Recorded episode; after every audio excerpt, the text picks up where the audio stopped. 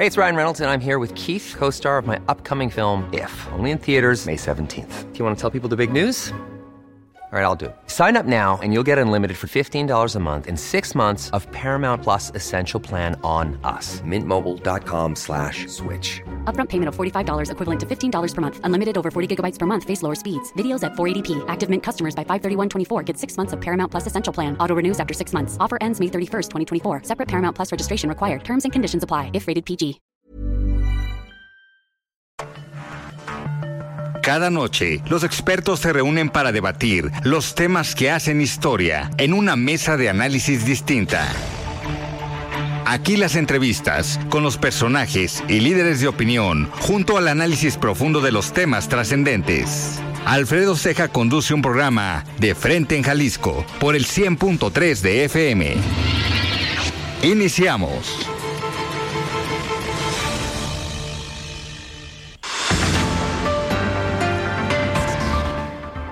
Hola, ¿qué tal? Muy buenas noches. Bienvenidos a una emisión más de De Frente en Jalisco, aquí en Heraldo Radio Jalisco. Hoy martes 2 de mayo. Quiero agradecer como todos los días en los controles técnicos a Antonio Luna, en la producción y redacción de este espacio a Ricardo Gómez y recordarles nuestro número de WhatsApp para que se comuniquen con nosotros el 3330 1779 66. El día de hoy vamos a tener aquí en entrevista a la diputada local de Movimiento Ciudadano Claudia Salas.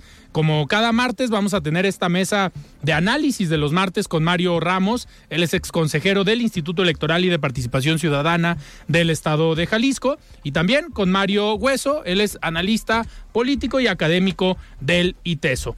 Como cada martes vamos a escuchar el comentario de Sofía Pérez Gasque, ella es presidenta nacional del Consejo Coordinador de Mujeres Empresarias, y también el comentario de Raúl Uranga La Madrid, presidente de la Cámara de Comercio de Guadalajara. Les recordamos que nos pueden escuchar en nuestra página de internet heraldodemexico.com.mx, ahí buscar el apartado radio y encontrarán la emisora de Heraldo Radio Guadalajara. También nos pueden escuchar a través de iHeartRadio en el 100.3 de FM.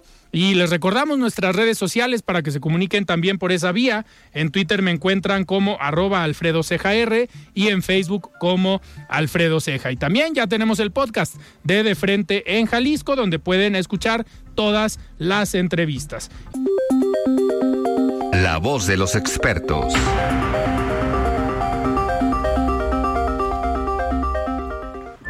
Muy bien, 7 de la noche con 5 minutos y arrancamos esta mesa de los martes. Estimado Mario Hueso, ¿cómo estás? Buenas noches. Bien, Alfredo, gusto en saludarte. Gracias por quitarnos el castigo ya. No, hombre, ustedes. Vaya, ustedes eran que los que habían faltado. No, yo no, yo no. Hola, mi tocayo. hola, hola. Qué bueno que invitaron a la diputada Claudia Salas, porque si no, no viene mi tocayo. Gracias, diputada. Mira, ahorita Ay, sale, no, luego, el Mario. tocayo te va a querer una Le encuestita. pre- por ahí. le preguntamos, ¿vas a ir? No, no voy a ir. Va a ir la diputada Claudia Salas, sí voy. Ay, huesito, No me ven- Me están honra. grillando, me ¿No están puedes venir grillando. Cada ocho días, por favor? Aquí... Honra este comentario. No, encantada de estar con ustedes. Alfred, gracias por la invitación. Mario Ramos, Huesito, como siempre, pues es un privilegio estar en esta mesa con gente que además es tan escuchada, caray. Por todos lados escucha las opiniones de los tres. Un poco más cuando viene Mario Hueso. Sí, porque sí, sí, Hace sí, ahí sí. Es que si difusión. no les baja me- puntos me- a las alumnas. Me castigaron. Claro. Ay, ¿cómo Eh, te? Van a Mario aire, Hueso. al aire, cierto eso. Me han pedido puntos Te van a- alumnos y alumnas y por supuesto digo que no siempre. Te van a regañar en el ITESO. No, me piden hasta que mande saludos, ni que fuera aquí grupera, ¿no? La estación, ni nada de eso. A mí también me piden puntos, pero en las encuestas y perdón por el comercial. Y perdón por el comercial. Ah, eso estuvo muy Ahorita, ahorita Sí. Mario Ramos es al que le gustan los temas de la grilla, No, no, que no, viene no, para no, el no, 24. no, no. Encuestita Ahorita cuando empiece Mario con las preguntas, ya ahorita a ver qué nos respondes, No le diputada. anticipes Claro. porque si no se va, se va a ir antes. Muy bien, Qué diputada, muchis- muchísimo gusto en recibirte el día de hoy aquí en De Frente en Jalisco, como cada ocasión que nos, que nos acompañas. Y pues hay muchos temas de los cuales eh, platicar. A ver, se dio, se acaba de dar el cambio en la mesa directiva en el Congreso del Estado. Cada que cambia la legislatura, pero también cada que cambia una mesa directiva, parece que a veces estamos hablando de otro Congreso. Desde la hora en que sesionan, el otro día lo comentaba con alguna diputada aquí, vino Hortensia Noroña, que es la actual presidenta del Congreso, y le decía yo si iban a sesionar temprano, porque si sesionan a las 3, 4 de la tarde, ya los invitados no llegan al programa. Siguen en sesión, entonces se complica los invitados. Entonces esperemos que esta, eh, esta mesa directiva sí sesionen temprano. ¿Cómo, ¿Cómo les ha ido en el Congreso, diputada? Sí, bueno, con el reciente cambio de la mesa directiva, la diputada Noroña, que además forma parte de la Comisión de Hacienda que Así me es. honra presidir, es una mujer a la que yo admiro, una mujer con la que he trabajado hombro con hombro y con la que se puede legislar de una manera eh, pues muy generosa, porque siempre estamos con los demás sobre la mesa, siempre te dice si sí, va contigo, y si no va, también esgrime una razón. Entonces me parece que es de las eh, personas con mayor seriedad que puede haber también dentro del Congreso del Estado. Muy contenta de que ella tome la presidencia, de que sea la tercer mujer presidenta también. Sí. Hablemoslo también en esos términos, porque pues somos 24 mujeres y que ahora la legislatura tenga por tercera vez una presidenta en la Así mesa es. directiva y además que esta presidencia formará parte de la conmemoración de los 200 años de la Fundación de Jalisco. Entonces tampoco es cosa menor que lo Claro. presida uno de los poderes una mujer. Entonces, pues valga el comercial, seguimos las mujeres escribiendo parte de la historia de una manera pues eh, muy activa, muy precisa también y de una manera muy incluyente, viendo también lo que no se ve. Y diputada, y en la, en la Comisión de Hacienda, siempre que has venido a platicar con nosotros, fue el tema del presupuesto, cuando estaban en aquellos momentos, pues aprobando y el tema polémico con la Universidad de Guadalajara sobre este presupuesto. Hoy pareciera que hay una tensa calma eh, en cuanto al conflicto político entre la universidad y el gobierno del estado, pero a ti te tocaba estar en medio del conflicto al presidir esta comisión.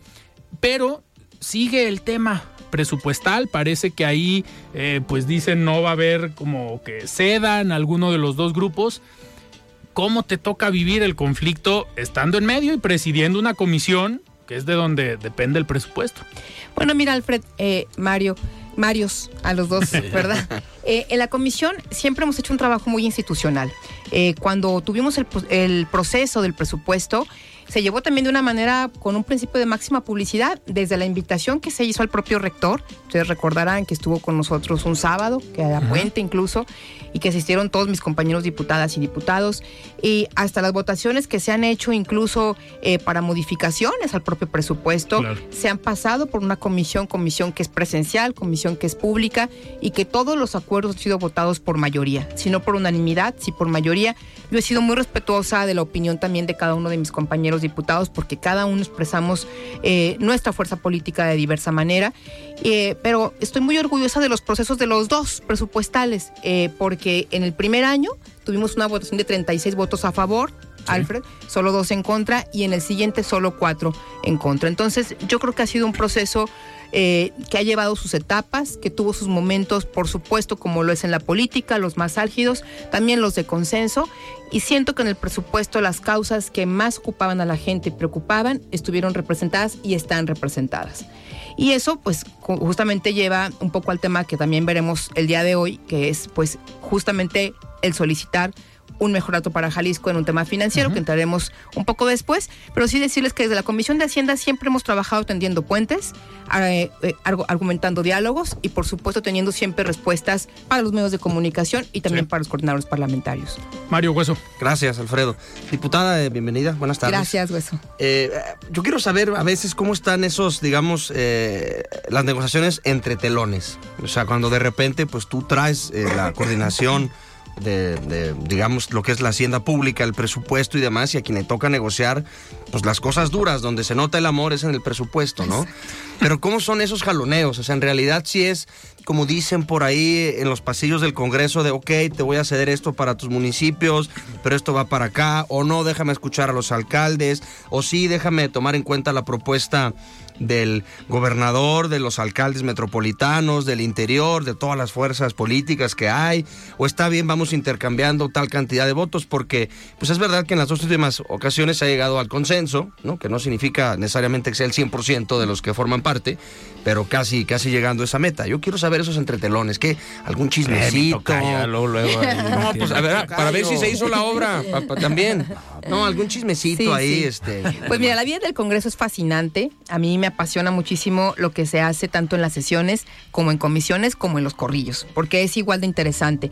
Por supuesto que siempre ha habido de parte de la voz de la presidencia de la comisión, pues eh, la posibilidad de sentarnos a platicar con todos los coordinadores, con todas las fracciones, incluso con aquellas que no están en la comisión.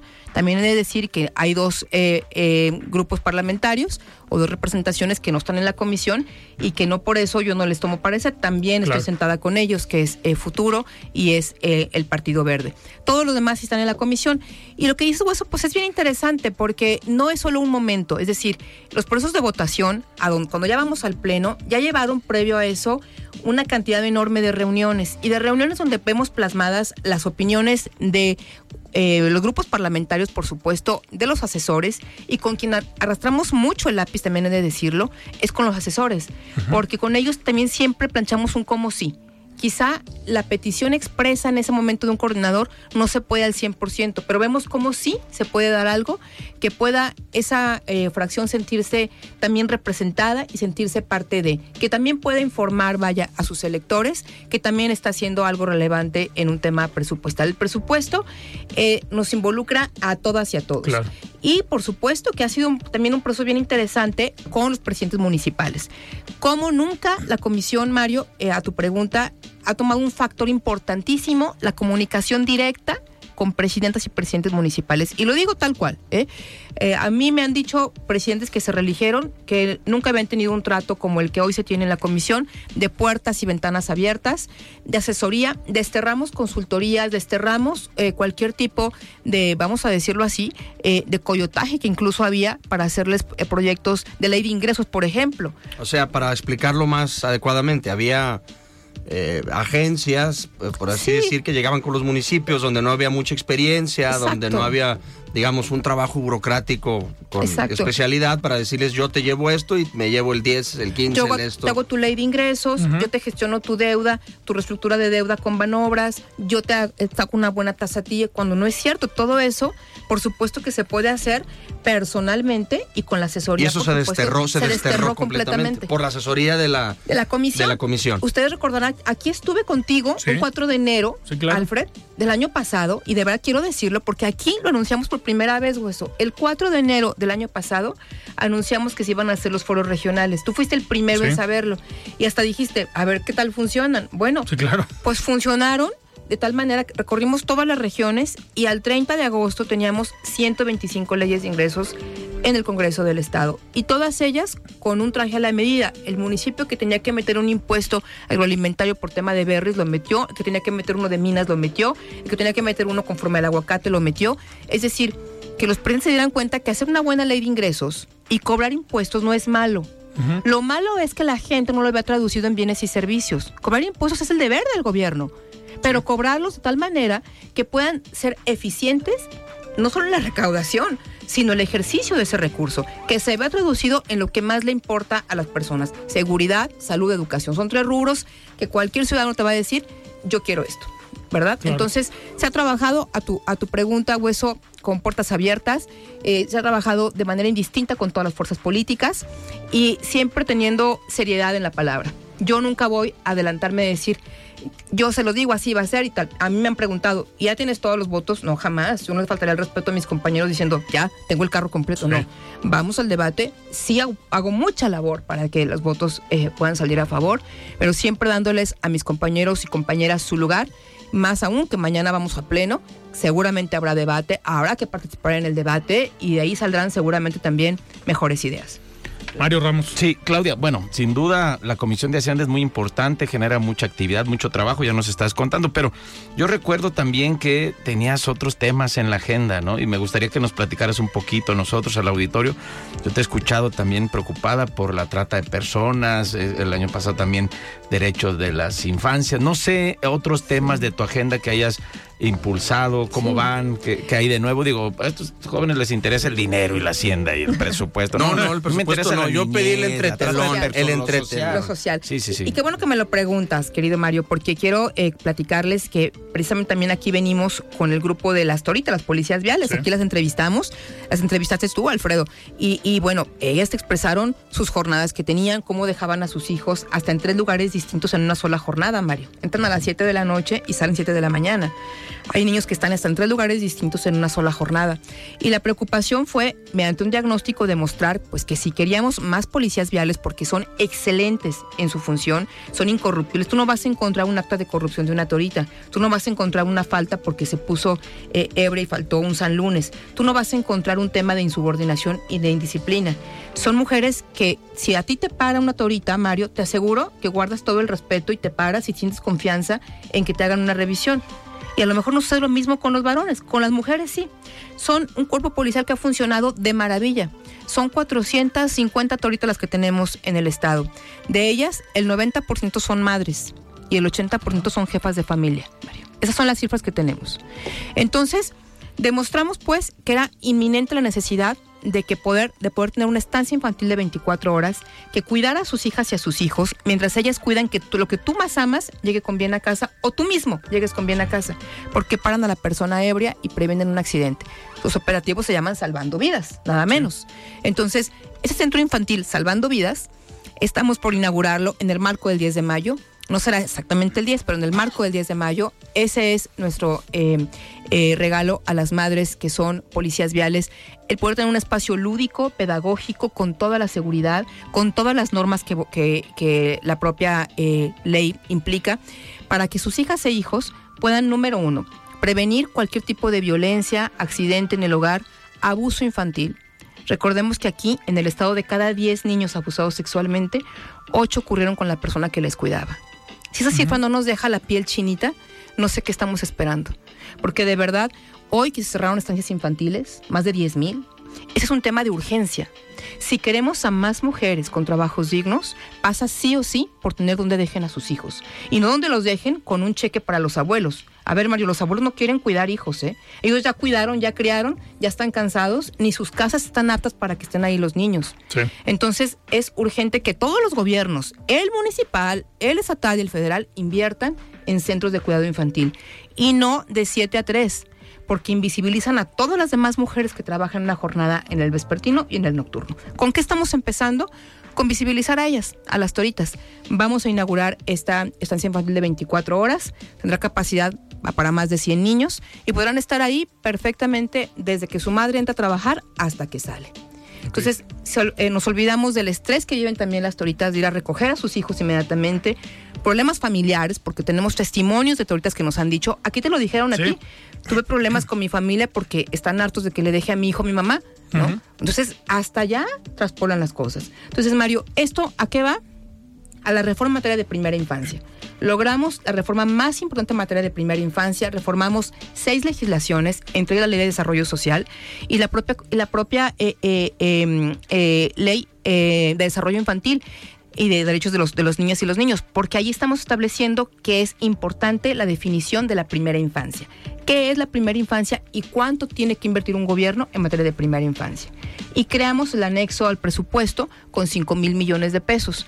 No es dinero nuevo, ya estaba ese recurso. Lo que hicimos fue ubicar todos los programas en materia de primera infancia y que fueran a esa bolsa. ¿Para qué? Para que se haga eh, irreductible para que esa bolsa tenga indicadores y podamos pedir rendición de cuentas de todo eso. Un Estado que invierte en la primera infancia es un Estado que previene la siguiente generación de desigualdad.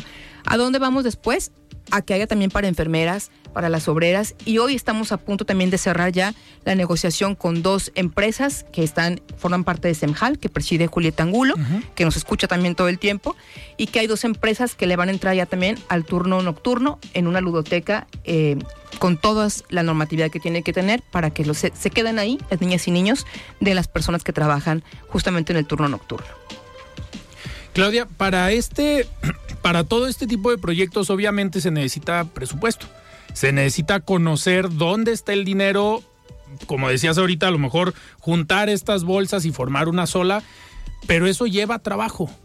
Eh, a ti te ha tocado los últimos presupuestos, pues obviamente meterte a armarlo perdón, meterte a armarlo y obviamente conocer y reorientar hacia este tipo de, proyectos. Pero para esto también ha sido una dinámica y una batalla fuerte con el gobierno federal o con la federación para el tema del presupuesto que le toca a Jalisco. En este sentido, ahorita también estamos en calma, no hay una guerra de declaraciones entre el gobierno estatal y el gobierno federal. Pareciera que hay acuerdos, que todo el mundo se está llevando bien, pero ¿qué viene? Porque ya en los próximos meses se empieza a trabajar nuevamente el presupuesto para el próximo año y ahí puede subir otra vez de tono eh, la confrontación, porque hablando de recursos han sido los problemas o las polémicas más fuertes que ha enfrentado el gobierno del estado, tanto con la federación como con organismos aquí como la Universidad de Guadalajara. Pues mira, eh, yo creo que también ahí, Alfred, con toda proporción guardada, eh, es muy visible este clima de encono que había o que hay todavía, ¿no? Eh, con el tema de la universidad. Sin embargo, yo, yo te, te, diría también que los temas más importantes que a la gente realmente le duelen, que es la tema, el tema, por ejemplo, de la educación, prácticamente tenemos que el 30% de este presupuesto está en la educación. El segundo rubro más fuerte es obra pública, que también eso le importa muchísimo a las personas. El tercero tiene que ver con municipios, es decir, el presupuesto es un buen presupuesto. Es un presupuesto que no podría sentirse opacado por un conflicto que hay específicamente sobre unos dineros que se, reclaman específicamente de unas cantidades que fueron derivadas para un hospital civil que hoy está a punto de ser inaugurado también en el oriente de la ciudad.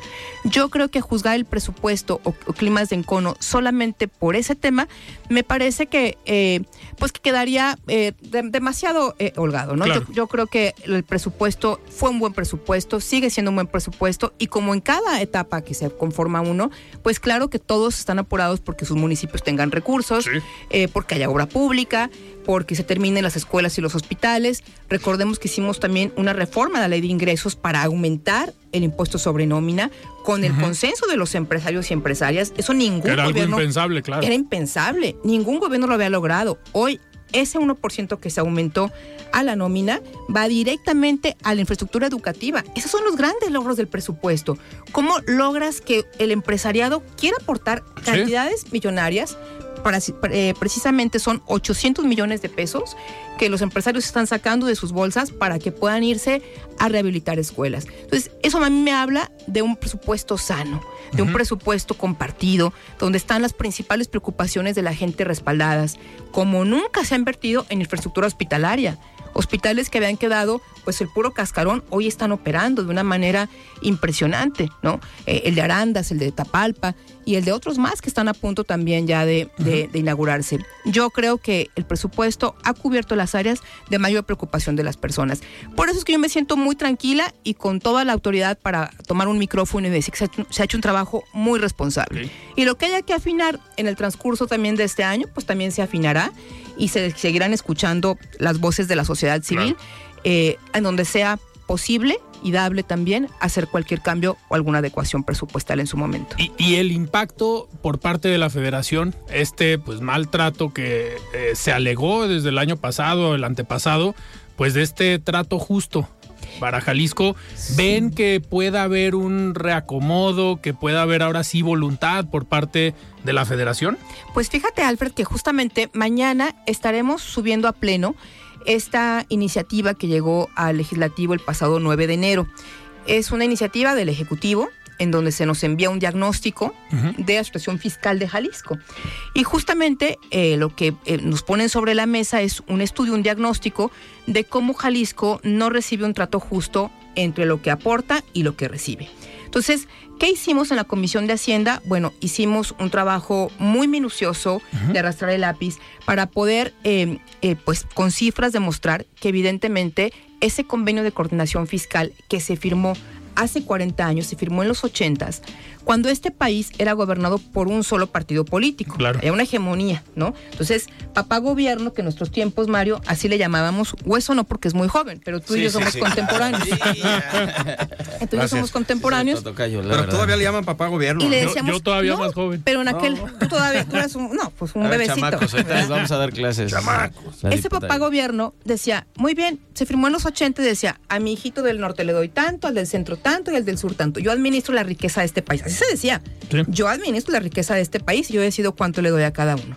Bien. Un esquema centralizado. Centralista. y, en ese momento quizá era válido porque ni el desarrollo existía económico, ni las tecnologías, ni la competencia política. Claro. Hoy la conformación de México es plural. Hoy tenemos gobernantes, estados gobernados por Morena, por el PAN, por el PRI, por MC y por supuesto que las condiciones cambian. Ese convenio que se firma hace 40 años, en los 80, solo tiene dos indicadores, el de marginación o pobreza y el de población. Por eso es que da un trato inequitativo, Claro. porque no mide ni el desarrollo económico Hey, it's Ryan Reynolds, and I'm here with Keith, co star of my upcoming film, If, only in theaters, May 17th. Do you want to tell people the big news? All right, I'll do it. Sign up now and you'll get unlimited for $15 a month in six months of Paramount Plus Essential Plan on us. Mintmobile.com slash switch. Upfront payment of $45 equivalent to $15 per month. Unlimited over 40 gigabytes per month. Face lower speeds. Videos at 480p. Active Mint customers by 531.24 get six months of Paramount Plus Essential Plan. Auto renews after six months. Offer ends May 31st, 2024. Separate Paramount Plus registration required. Terms and conditions apply if rated PG. Millions of people have lost weight with personalized plans from Noom, like Evan, who can't stand salads and still lost 50 pounds. Salads, generally, for most people, are the easy button, right? For me, that wasn't an option. I never really was a salad guy. That's just not who I am. But Noom worked for me. Get your personalized plan today at Noom.com. Real Noom user compensated to provide their story.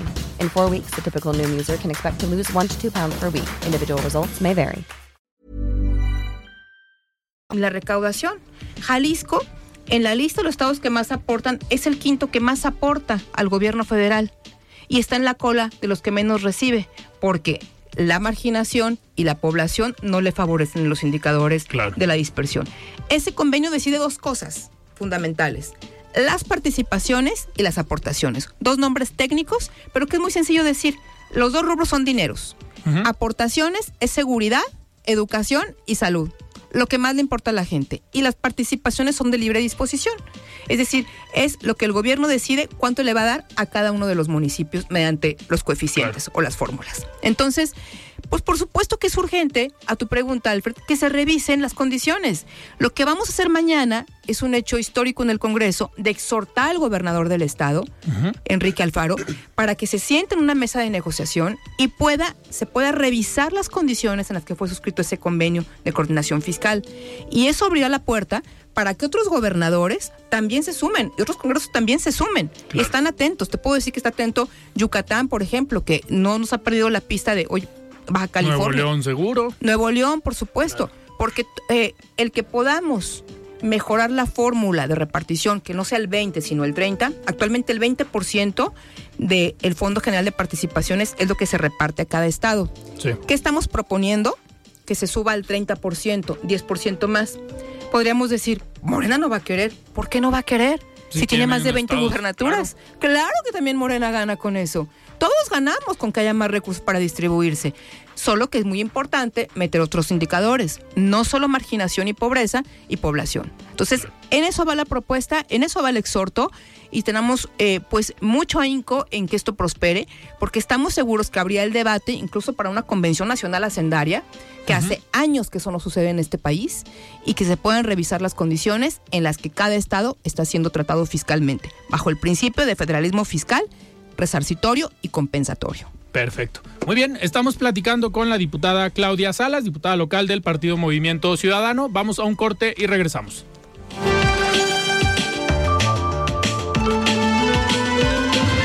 Siga con Alfredo Ceja y su análisis de frente en Jalisco por el Heraldo Radio 100.3.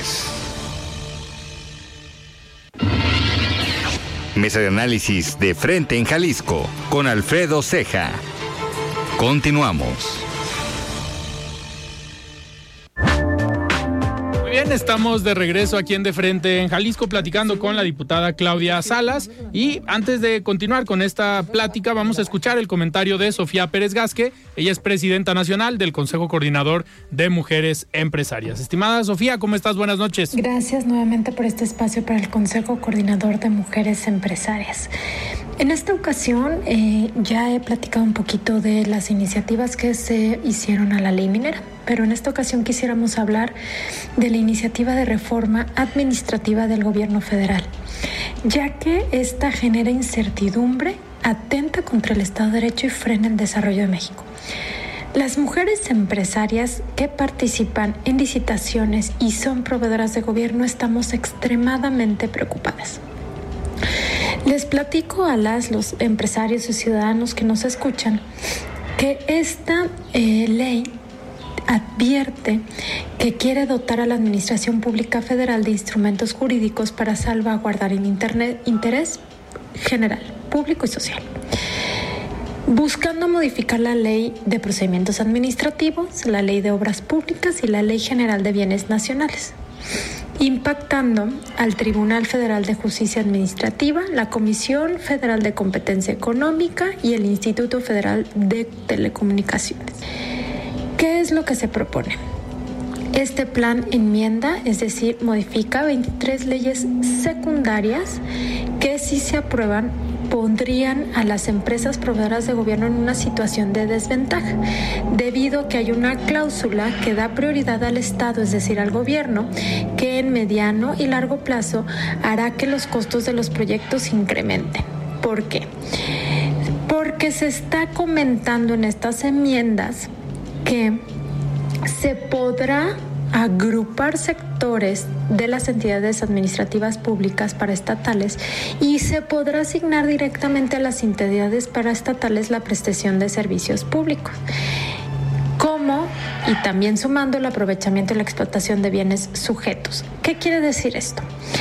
Que el gobierno federal está queriendo agrupar diferentes sectores en entidades que contraten a diferentes proveedores. Sin embargo, Actualmente se licita, se da información, se dan cotizaciones y ganan los proveedores que tengan eh, la mejor calidad y el mejor precio. Y ahora se quiere agrupar y designar directamente a los proveedores. O sea, que tengan el libre albedrío de asignar a los proveedores sin pasar por este proceso licitatorio. Y el segundo, eh, parte importante, es que se está poniendo en esta propuesta la posibilidad de adquirir bienes en participación pública internacional, es decir, empezar a contratar proveedores internacionales para la proveeduría de lo que requerimos en el Estado, como obra pública, alimentos, em, salud, em, farmacia, medicamentos, etcétera, etcétera y esto va en contra, por supuesto, y afectará a la ciudadanía, a los consumidores finales y a las empresas locales, porque le podrían dar prioridad a las empresas fuera de México que a las empresas nacionales. Y eso nos impacta a todas y todos, no solamente a quienes dirigen una empresa, sino a los colaboradores y colaboradores de empresas que también son proveedoras de gobierno y por supuesto que usan los servicios públicos. Entonces, eh, Queremos incentivar desde el Consejo con Mujeres Empresarias acciones que respeten el Estado de Derecho, pero que sobre todo nos respeten a nosotros como mujeres, mujeres empresarias y por supuesto a todas y todos. Entonces, estaremos muy atentas y les seguiremos compartiendo cuál es, cuál es este estatus de esta iniciativa de reforma administrativa del gobierno federal.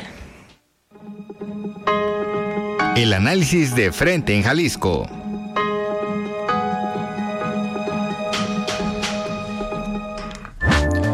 Muy bien, 7 de la noche con 38 minutos. Muchísimas gracias, Sofía, por este comentario y continuamos. Diputada, a ver, dentro de esta eh, propuesta que se da mañana en el Congreso del Estado, también hay una parte que nos gustaría que nos explicaras, que es lo que han llamado el SAT estatal. Eh, de, qué se trata? Para que los radioescuchas no estén asustados. A ver, viene otro SAT, nos van a cobrar más impuestos. No, y luego, ¿por qué le ponen SAT? sí, digo. ¿no? nombre de miedo. Y no sé, Mario, y lo dijiste muy bien, esa fue una de las cosas que yo puse sobre la mesa, no se puede llamar SAT. Si estamos queriendo algo, hacer algo distinto, no puede llamarse SAT. Y no se llama SAT, se llama Servicio Estatal Tributario, se llama SET. SET. Ah, bueno. SET.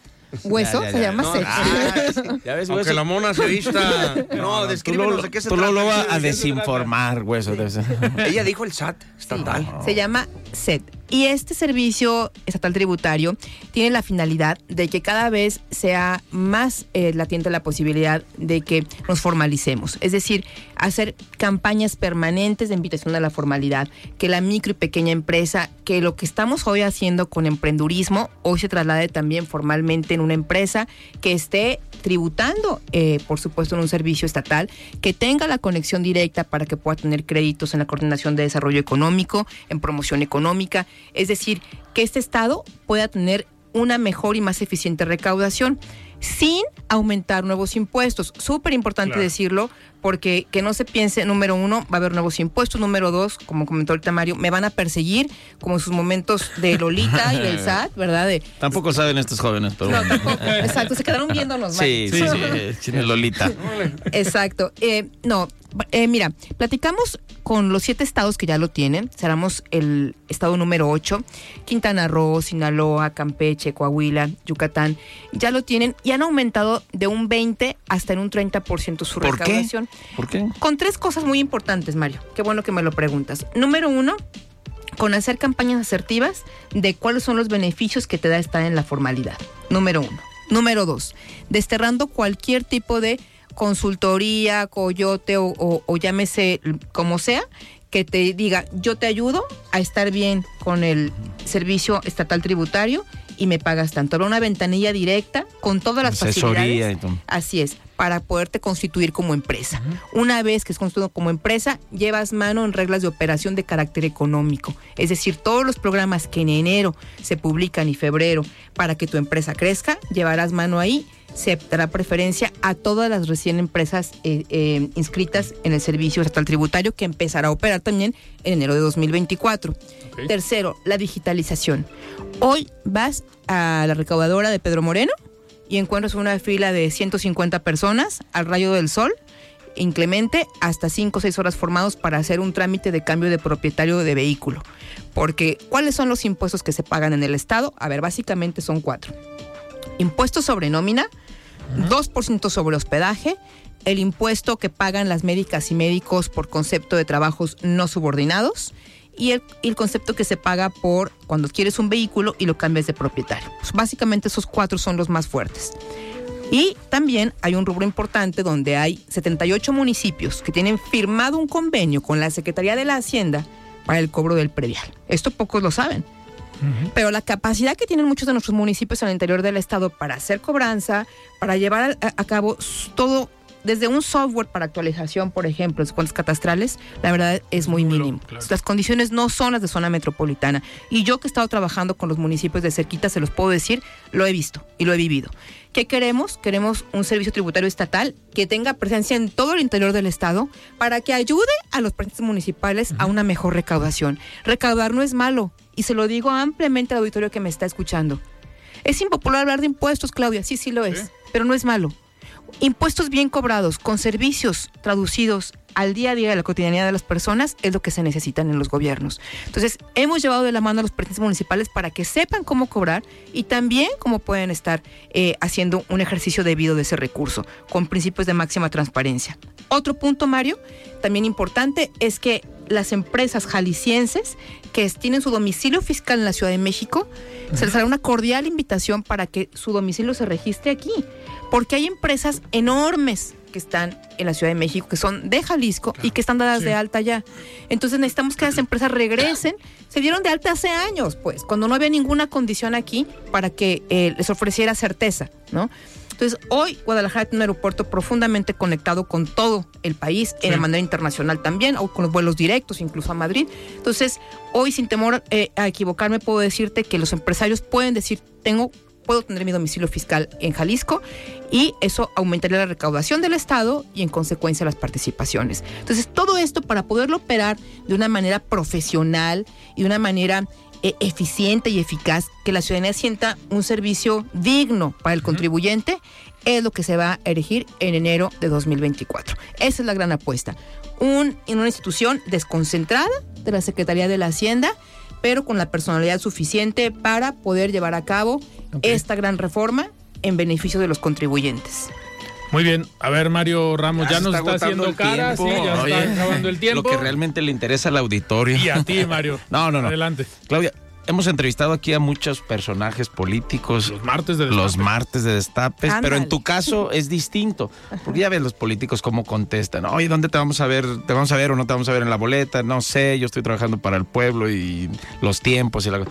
Tú ya lo has dicho, ¿no? Ya hemos visto en los medios. Tú quieres ser presidenta municipal de Guadalajara, Claudia. ¿Es cierto? Sí, Mario, por supuesto, para mí sería un gran privilegio de la vida, un gran honor gobernar la ciudad donde nací, eh, mi Guadalajara, que además fue fundada por una mujer.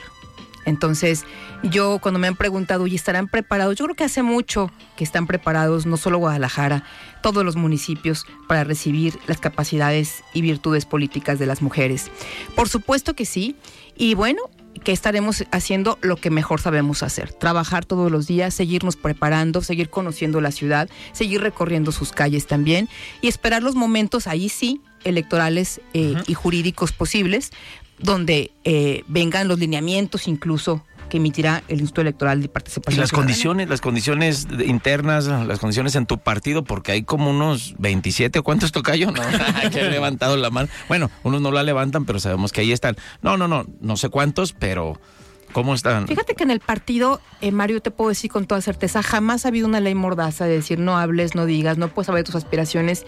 Eso yo lo valoro mucho. Tú me conoces, soy una mujer que tiene 25 años en el servicio público, una mujer que se creó también eh, en el empoderamiento y las bases también del feminismo. Entonces yo, por supuesto que levanto la mano porque lo he dicho en múltiples conferencias durante muchos años de mi vida que las mujeres tenemos que participar activamente en la política. Quedarme abajo y decir no, no lo diré y esperaré, me parecería un acto de incongruencia. Entonces, claro que quiero, claro que me siento capaz de hacerlo y por supuesto que también esperaré a que los tiempos normativos, electorales, jurídicos nos den la pauta, por supuesto, para que esos procesos empiecen también en los partidos políticos. Oye, dice 25 años en el servicio público, pues empezaste a los 7, a los Sí, 8, ¿cómo? A los 10. Ah, muy bien. No te vayas a jubilar pronto, porque ya ves que hay algunos personajes que empezaron a trabajar a los 10 Claro. y ya, y ya tienen pensión. No, bueno, para mí es, es apasionante la vida en el servicio público. Y hace poco en una entrevista de radio, eh, que eh, estábamos en vivo, y una señora dijo, dígale que si no le da vergüenza decir que tiene 25 años en el servicio público. Y dije, mira, qué bueno que me dijiste al aire esta, esta eh, observación, porque yo creo que el servicio público es tan digno, es una vocación. Y yo lo he hecho de mi vida una vocación. Soy una mujer transparente, una mujer que todo el tiempo ha presentado su 3 de 3, una mujer que vive del servicio público de una manera digna y que al contrario de lo que pudiera pensar que me pudiera avergonzar estar 25 años, no, para mí es mi máximo orgullo porque sé que en 25 años le he dado lo mejor al servicio público. Mi honestidad, mi capacidad, mi compromiso, mi congruencia y mi convicción por los temas, no solo que me apasionan, sino que son temas de vida para mí. Además requiere de experiencia, ¿no? También, Claro. este, no, de, y de evitar calidad. la improvisación. Y de calidad moral también, Sí. Mario. De repente pensamos que la calidad moral no importa y yo sí creo que cada vez más la ciudadanía se va a fijar en los perfiles. ¿Qué perfiles son? Y lo que te pueden encontrar. Yo siempre he dicho, búsquenme debajo de las piedras. En 25 años jamás habrá un acto de corrupción en el que yo haya participado. Y eso a mí me deja muy tranquila. Claro. Eso a mí me permite levantar la mano, me permite decir, sí, aquí estoy. Y si mi partido me considera útil en esa posición, ahí estaré. Y si no es así, seguramente estaré en alguna otra donde pueda representar también eh, una eh, vida útil para mi partido y de una manera generosa seguir dando lo mejor que sé dar en el servicio público. Mario Hueso. Gracias. Diputada, ¿cuáles serían estas, digamos, cartas credenciales que tú le presentarías pues, al partido del que formas parte, a los liderazgos del partido, a, tu propia gente? Eh, porque sabemos que haces mucho trabajo de tierra en un distrito que además es muy grande, en Guadalajara. Pero ¿cuáles son tus cartas credenciales? Porque dices, a ver, yo quiero jugar porque tengo A, B, C, esto y D. Y dos, ¿hay plan B también? Oye, pues está bien, si no, yo levanto la mano para Guadalajara, pero si no se dan las condiciones. este, Bueno, me voy de gobernadora. pueblo, este, eh, quisiera a lo mejor esto y aquello. Tenemos claro que quieres estar en una boleta, pero esas, son, serían mis, pre- esas dos serían mis preguntas. No, casi nada, huesito. ¿Cómo quieres? casi nada. Ya, Heraldo. ya- ya con eso cerró el programa. No, es- No, mira, hay que cambiarle el nombre, Heraldo al desnudo. Bueno, sí, mi carta eh, principal es mi experiencia. Y mi experiencia tiene que ver con los tres ámbitos gubernamentales. He tenido la posibilidad de estar en el ámbito estatal, en el federal y en el municipal desde el Ejecutivo. Y yo sí creo que la experiencia de estar en el Ejecutivo te da una visión muy completa de lo que sucede en una ciudad, de lo que le duele a una ciudad tan grande como Guadalajara y de cómo hacer acciones de intervención inmediata. Cuando fui regidora en Guadalajara, me tocó presidir también la Comisión de Hacienda, Hueso, e hicimos grandes transformaciones en materia tributaria, como las tablas progresivas, como la posibilidad también de hacer un anexo con indicadores y un presupuesto con indicadores, en aquel entonces con la tesorera Sandra Tobar. Hicimos un trabajo muy acucioso y sacamos adelante también una pandemia, nada menos con programas también económicos. Ninguna persona que pidió un apoyo en Guadalajara se quedó sin ese apoyo. Entonces yo creo que conocer las venas también de la administración en el plano ejecutivo y operarlas es fundamental para quien quiera gobernar. Eh, y también creo que eh, cuenta y cuenta mucho eh, la honestidad, la lealtad a tus principios, que eso los tengo muy claros, eh, hueso, y mi compromiso de venir de la cultura del esfuerzo. Creo que también eso cuenta mucho. Soy una mujer que me he construido eh, desde la calle, nací en la colonia Independencia, y desde ahí he venido trabajando desde muy chava. eh, y todo lo que he ganado y todo lo que donde he estado ha sido por mérito propio. Y eso lo puedo decir con todas eh, las voces y con toda la autoridad moral de que lo que me tiene aquí son mis capacidades, mis virtudes y mi compromiso. Y a la persona que me invitó a este proyecto, yo también te lo he dicho, se los he dicho, yo estoy muy agradecida porque jamás se me ha puesto una cortapisa en los temas que he querido hacer y que he desarrollado. Y tu segunda pregunta, Plan B. oye, el, el plan B pues, se destruyó, ¿no? El plan B, ¿no? A No, nivel no, en el Senado, ¿no? No se destruyó. Está en la Suprema Está en la Corte. Está en la corte, pues esperamos a ver qué dice la corte, güey. No a ver. entonces. Ah, bueno, yo creo que De entrada a la reelección, ¿no? Es posible. Mira. Digo, se modificó el distrito, hay una redistritación, Sí, ya sí, no es tal cual el que te ya no es tan grande, ¿no? Ya no es tan grande. Bueno, no. No, no, no. Sí, sí, sigue Es siendo un- muy grande. es muy grande. Porque nada más quedaron tres, en Guadalajara quedaron tres distritos, nada más. Cuatro. Entonces sí está enorme todavía el 8. Y el 8 yo lo conozco como la palma de mi mano. Y todo Guadalajara, digo, me queda claro que el 8 sí lo conoces, pero conoces, la ciudad es muy grande. La ciudad es muy grande. Y, Y me el da- plan B, yo también insisto en la pregunta. Sí, porque- sí, sí, los tres, los tres. Bueno, por supuesto que yo estoy segura que estaré en la vida política del 2024 muy presente. Estoy segura que mis capacidades, que lo que he construido es útil para la vida política del ciudad en donde yo estoy y también de la vida pública. Entonces, ténganlo por seguro que ahí estaré. Estoy pensando cuál puede ser un plan B, pero por supuesto que siempre estaré en donde sean útiles todas mis capacidades. Ahí, ahí me van a encontrar. Y apoyarás Ahorita- al candidato de tu partido al gobierno del estado. Sí, claro, por ¿Quién? supuesto. Pablo, Clemente, Salvador. Ah, Yo creo que en esas definiciones se está y me parece que el ambiente también Esquer, ha sido también ¿quién? ha sido ahora un poco más eh, a lo mejor de tensa calma, ¿no? Hay más calma en las cosas y lo dijo el líder de este de este eh, movimiento, tengamos calma, o sea, esto no ¿Por qué apresurar todo? Por, solo porque el gobierno federal empezó a sacar un montón de corcholatos, Sí. pues todos corrimos, ¿no? Entonces, no, yo creo que tiempo al tiempo, no hay prisa. El proceso electoral empieza pues prácticamente en octubre de este año. Todavía tenemos meses y meses donde tenemos que estar también concentrados en eso. Ahorita yo estoy 24/7 metida en que estas dos iniciativas salgan perfectamente bien, pero perfectamente bien. Y acabando esto, me meto de lleno en leyes de ingresos porque tenemos al 30 de agosto para que todos los municipios Sí, las claro. entreguen. Entonces yo cierro esta cortina y abro la otra, hueso, con los 125 alcaldes. Y tengo la convención hacendaria una semana después de estas iniciativas. Entonces, eh, por supuesto que la Comisión de Hacienda es tan dinámica y tan salvaje que no te da momentos de quietud. Y aún así, estoy en mi distrito. El sábado hice una eh, fiesta infantil para las niñas y niños eh, de las colonias de Rancho Nuevo, eh, Huentitán, Lomas del Paraíso, que fue maravillosa, con el apoyo de Marisa, con el apoyo eh, de la señora Joana, con el apoyo de jugueterías, que bueno, eh, nos dieron un poco eh, para los niños y ahí estuvimos también presentes. Siempre estamos presentes con algún motivo. Entonces, buscamos eh, ser siempre un vínculo de cercanía y también de solución. Porque al Congreso llega todo tipo de peticiones, y ustedes lo saben perfectamente, Claro. y siempre tendrán una eh, voz y un oído para escuchar dentro del Congreso del Estado. Ahí estoy en la sala G2, ustedes saben, la sala más visible, está al lado de los medios. Ah, sí. Entonces, ahora sí que los ¿Quitaste medios las cortinas persianas o qué? Las macetas. ¿no? quité las cortinas y me dijeron, a la semana vas a pedir que te las pongan porque no va a haber privacidad, porque se van a saber si vienes o no vienes. Yo dije, pues que se apure el que no viene, yo sí vengo. Claro. Entonces quito mis cortinas, la oficina de medios está al lado de la mía y creo que también eso me ha valido el respeto de los medios de comunicación.